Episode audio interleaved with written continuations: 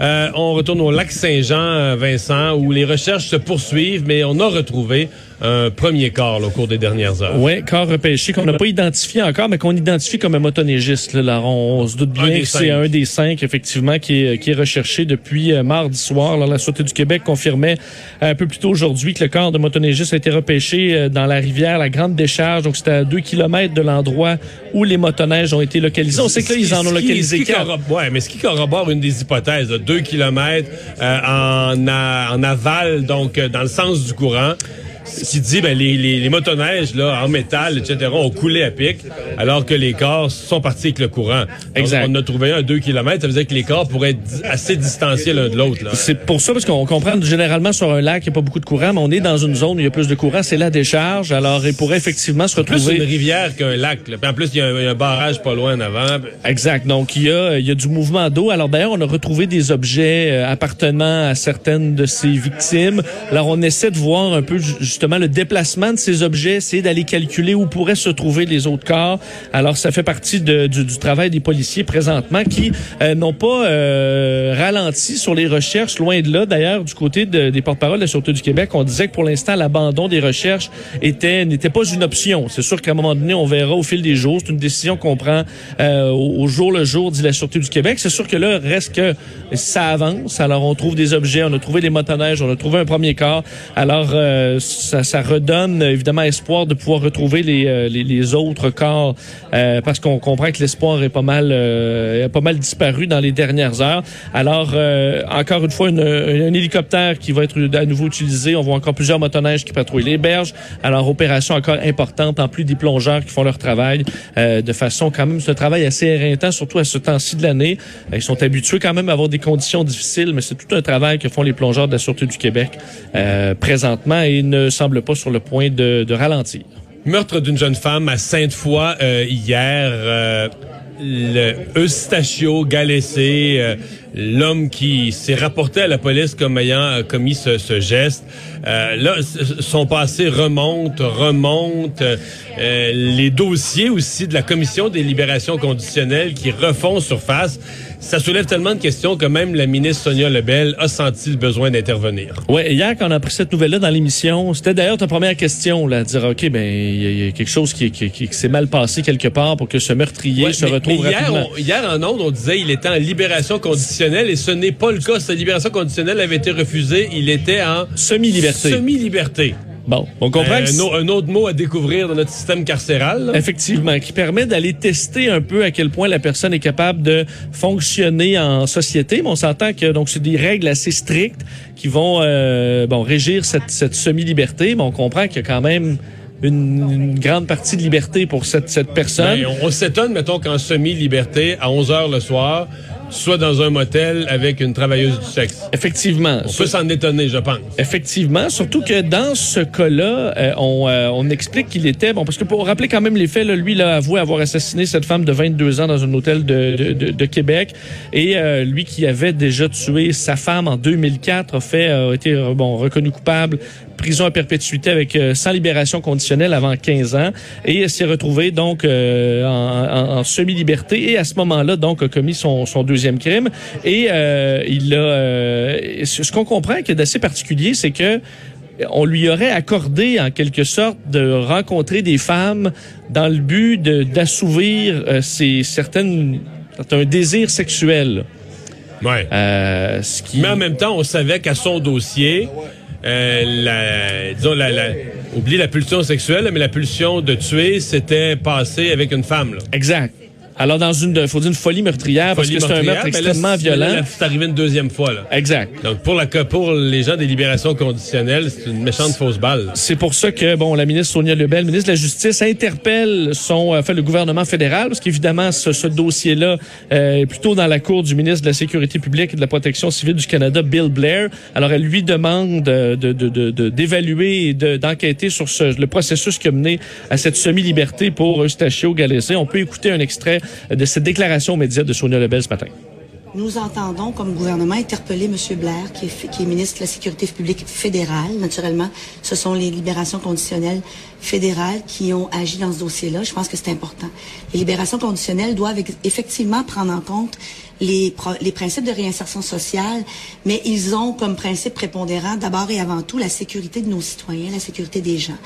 Donc, je pense que ce qui est important de bien comprendre, c'est que les décisions, les raisons qui ont mené à cette décision-là, et de voir si les commissaires sont euh, bien outillés, suffisamment outillés pour faire l'évaluation du risque. Bon, parce qu'entre autres, ça a fait euh, bondir certaines associations de protection des victimes. C'est le cas de l'Association des familles de personnes assassinées ou disparues. Euh, la, la, directrice Nancy Roy sur nos ondes ce matin dans l'émission de, de, Benoît Dutrisac trouvait que c'était euh, bon, que c'était prévisible dans ce cas-là qu'il avait un haut taux de récidive et que au nom de la réinsertion sociale des détenus, on met en danger la sécurité de la population et que c'était complètement acceptable dans le cas de sentence bonbon, du moins c'est ce qu'elle évaluait dans ce cas-là pour des homicides violents. La fille aussi de Chantal Deschênes, donc la, la première conjointe assassinée en 2004, la coup de marteau et à coup de couteau elle aussi disait s'être adressée aux libérations conditionnelles pour essayer de les prévenir. Puis elle disait, elle, elle, se disait convaincue que ça allait se reproduire. Si on le laissait sortir, on le laissait en liberté avec des femmes, que ça allait se, se reproduire. Alors, il euh, faudra voir la réaction d'ailleurs du, du, ministre Blair. Est-ce qu'il y aura... J'ai vu une réaction préliminaire sur les réseaux sociaux. Je l'ai pas devant les yeux présentement, mais ça disait genre... Euh, on prend un grand nombre, dire c'est bien théorique, mais on prend un grand nombre de décisions du genre basées sur des critères objectifs, blablabla, blablabla, blablabla. Bla, mais c'est sûr dans ce cas-là, dans le doute, parce que la priorité, c'est de protéger le public. Là. Le Soleil, quand même, racontait un peu euh, cette jeune femme-là de 22 ans qui vient du, euh, du Saguenay, travaillait dans un salon de massage. Là. Et c'est là que moi, j'ai un gros point d'interrogation parce que L'individu, elle a dû le voir à l'extérieur, donc dans un, hôtel, parce qu'il était barré au salon de massage, parce qu'il avait, puis on sait pas trop, brassé, molesté, agressé, ben, agressé le mot parce qu'il il avait usé d'une certaine violence avec des employés. Il me semble que les signaux s'accumulent, tu sais. Bon, est-ce que, ben, peut-être que salon de massage, probablement que le problème, c'est que euh, c'est qu'eux ne s'adressent pas à la police, ne sont pas adressés à la police ou n'ont pas averti, mais disons que c'est... Euh, parce qu'effectivement, on disait qu'elle était quand même craintive euh, d'aller le, rencontrer euh, à l'hôtel. Alors, toute une histoire tragique. la Chine, parlons de ça, les cas au Québec de ce virus de la Chine qui étaient sous étude, mais il n'y en a aucun là, qui est vraiment atteint de ce, de ce virus. Effectivement, quand même une, une, bonne nouvelle pour ce qui est du, euh, du, du, Québec. Pour l'instant, encore, il faut le dire, mais on vous parlait dans les derniers jours de cas euh, suspects ou sous investigation au Québec. Sachez que dans tous les je cas... Pense que ce qu'on appelle suspect, c'est un et un font deux. C'est-à-dire, t'arrives de la Chine, tu tousses, ce croisement-là, t'es suspect. Dans le sens, t'as peut-être juste la, la rhume, la grippe comme ton voisin. En plein ça. Mais t'arrives de la Chine, tu t'as une mauvaise toux, tu as les symptômes, euh, on va on va investiguer. Ben et c'est bien qu'on le fasse. Ah, oui, oui, euh, et heureusement, dans tous les cas euh, qui touchent le Québec, ça s'est avéré euh, négatif. C'est pas le cas partout, hein, par contre. Donc ici, c'est des bonnes nouvelles. on vient par contre d'apprendre qu'en France, on a les deux premiers cas confirmés, un à Bordeaux, un à Paris, en plus d'un nouveau cas aux États-Unis. Alors une, une, sexagénaire qui est revenue de, de Wuhan le 13 janvier dernier. Ça fait quand même un certain temps, habitant Chicago. La bonne nouvelle là-dedans, c'est que c'est une dame qui, euh, faut croire, tu promenais pas beaucoup. Alors on dit, elle n'a pas rencontré énormément de monde. Alors on est, on ne croit pas qu'elle a pu contaminer énormément de gens. C'est plus inquiétant. Là. Si t'as quelqu'un qui, qui, est, qui est affecté, puis tu te rends compte qu'il y a une vie sociale très active, serrer un paquet de mains, qui est dans le euh, métro tout le temps, puis qui se promène, puis qui va au restaurant tous les jours, puis là tu disais, lui, il rencontre. Comment tu refais son chemin? Combien de personnes il a croisé euh? Alors dans ce cas-là, ça ne semble pas être être ça, mais évidemment, il y a plusieurs autres cas. Je disais qu'il y en a quelques-uns sous, sous, sous enquête ici au Canada, ben, aux États-Unis, c'est par dizaines, autour de 50 cas potentiels, du moins qu'on euh, observe présentement, alors qu'en Chine, vous avez vu les moyens qui sont pris deviennent de plus en plus impressionnants. Ils ont fermé Disney. Fermé Disney, euh, Disneyland, cité interdite, une grande partie de la Grande Muraille de Chine aussi. Euh, alors plein de d'endroits, le, le, le, le, nid d'oiseau, l'immense stade de Pékin aussi fermé aux touristes. Alors que les, les conséquences économiques de ça vont être terribles parce que tous ces c'est comme si, au moment où il y a les vacances, il y a une semaine de vacances pour le nouvel an chinois, qui commence aujourd'hui d'ailleurs pour eux, et tu fermes les principales infrastructures touristiques,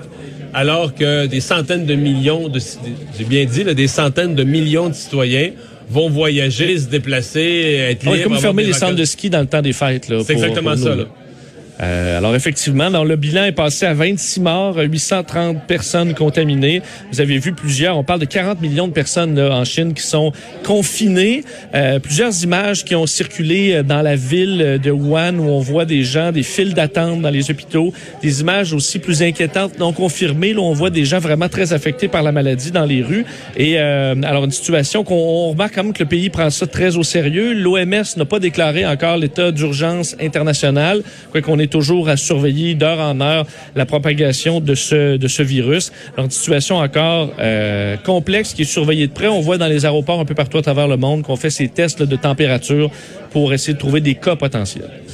Euh, dans les nouvelles, il y a aussi euh, des, euh, des opérations de lobbying majeures que le journal révèle ce matin euh, du géant Huawei, là, du géant. euh, puis on a plus parlé de Huawei à cause de la directrice financière Oui. Meng Wanzhou qui a été arrêtée, bon à la demande des Américains, mais il reste que le gros dossier de Huawei, ils veulent implanter au Canada le 5G.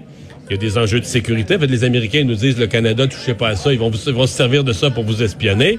Euh, le Canada, euh, c'est plus trop quoi faire. On veut pas se mettre la Chine à dos, on n'est pas sûr qu'on veut le 5G de la Chine.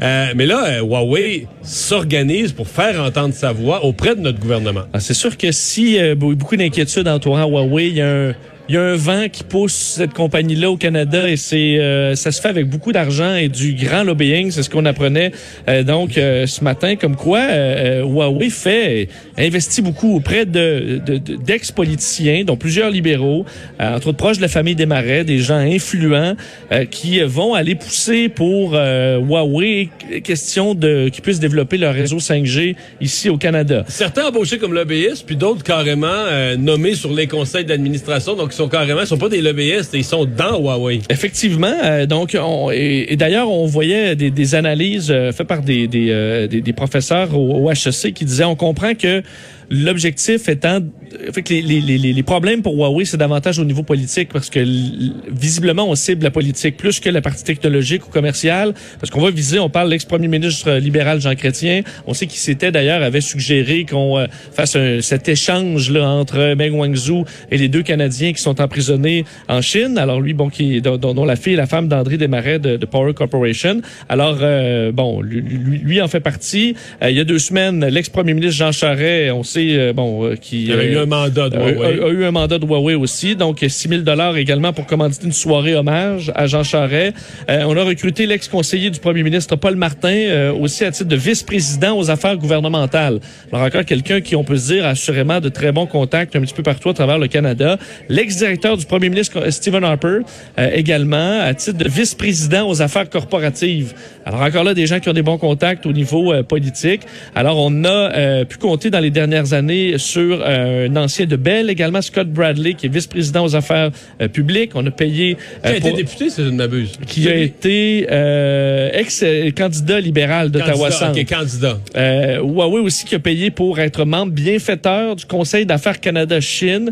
Euh, donc, alors ils sont euh, ils sont très impliqués.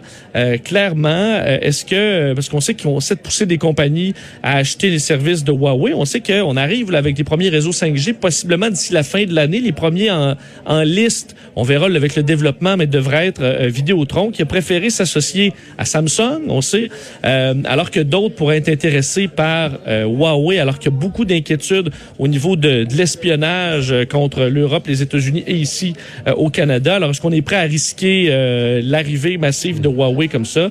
Alors, écoute, la liste de noms est longue, là, Ouais. quand même. Je suis partagé parce que d'abord, je- vais te dire une chose. là, le plus important que j'ai à dire de ça, c'est que le journal fait un travail essentiel, important de le révéler.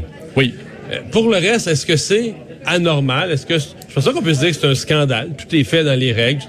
Mais puis probablement que certains diront, ben regarde, c'est c'est normal jusqu'à un certain point dans la mesure où tu es une grande entreprise chinoise puis tu veux faire entendre ta voix au Canada. Ben tu fais quoi? Tu te colles sur du monde plugué. là, Oui. sur- Puis toi, oui. Mais c'est toujours inquiet parce que le, le, le, citoyen, là, on se dit, ah, ben, c'est ça. Ça se passe au-dessus de nous. Oui. On n'a pas de, même si on. Mais, mais- mais toi, mettons, Vincent, là, je Oui. te dis, euh, faut, faut, faut, faut faire marcher Cube Radio en Oui. Allemagne. Oui. Toi, tu débarques en Allemagne, tu parles pas la langue, tu connais personne. Tu vas faire quoi? Tu vas trouver du monde qui sont proches du gouvernement, qui connaissent le ministre des Communications, puis le ministre de la... Tu comprends? Oui. C'est ça Oui, oui, oui, c'est sûr. la logique la plus élémentaire. Mais Sauf qu'on y voit une compagnie euh, à risque. Là. Ah oui. On comprend que ça se fait dans bien des entreprises. Mais, dans ce cas-là, C'est euh, particulier parce qu'il y a des enjeux de sécurité, puis il y a des enjeux de toutes sortes. donc est-ce qu'on a une force équivalente ou supérieure qui est capable de justement bloquer ça, le lobbying euh, à, disons, pousser à l'extrême? Alors, euh, faudra voir. Parce qu'ils ont des bons contacts chez les libéraux, assurément. Les libéraux sont au pouvoir, quoi qu'ils ont des bons contacts chez les conservateurs aussi. Alors, euh, c'est ça. Ils sont bien, euh, bien plugués, comme on dirait les gens de Huawei.